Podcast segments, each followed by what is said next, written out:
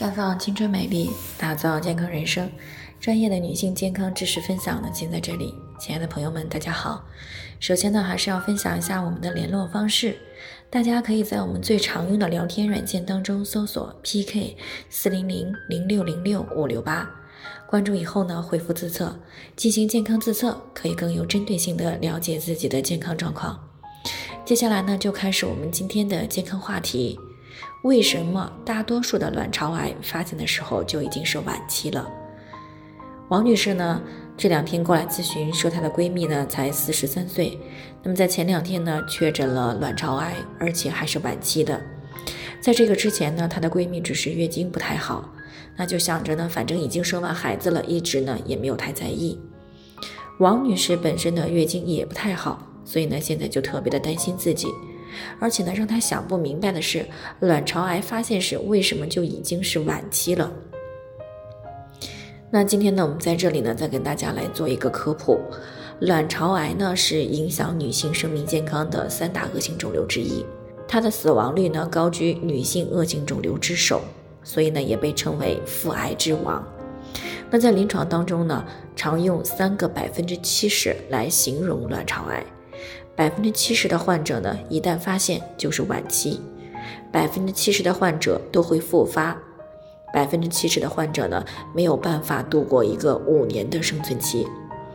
那有公开数据显示呢，随着这个医学技术的发展呢，我们国家乳腺癌患者的五年生存率呢，已经提高到了百分之八十；宫颈癌呢，五年的生存率呢，是将近百分之六十。而晚期卵巢癌五年的生存概率呢，仅是百分之三十九。那么，卵巢癌为什么发现的时候大多数就是中晚期呢？这其实呢和疾病本身的特点是有关的。那由于呢卵巢呢位于盆腔的深处，它的癌变症状呢是比较隐匿的。那么在肿瘤很小的时候呢，往往不容易察觉，很多呢是在长到了啊这个很大的直径很大以上。大多数呢是长到了呃一公分以上的时候呢，才会快速的去变大。那么尽管呢通过妇科超声加上肿瘤标记物呢这些指标可以来进行综合判断，可以发现大部分的卵巢癌，但是呢仍然有一些早期的卵巢癌是没有办法发现的。那么再加上呢，缺乏更加有效的可以普及的筛查的手段，所以呢，才导致了百分之七十的女性呢发现卵巢癌的时候呢，基本上已经是处于晚期了，错过了早期的最佳的干预时机。另外呢，卵巢癌的干预也不容易，卵巢癌的复发率又很高，干预方法呢却十分的有限。那么我们在生活当中该怎么样去降低卵巢癌的发生概率呢？首先就是不要滥用激素这一类的药物以及含有激素的东西。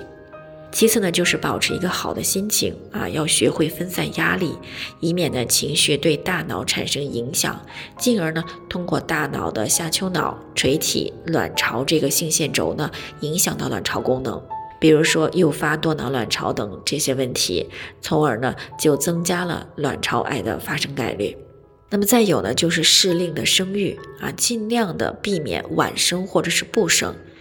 另外呢，如果有家族遗传史或者是具有诱发卵巢癌和乳腺癌的基因，那么对于这种高危人群呢，一般就建议适时的预防性的切除卵巢。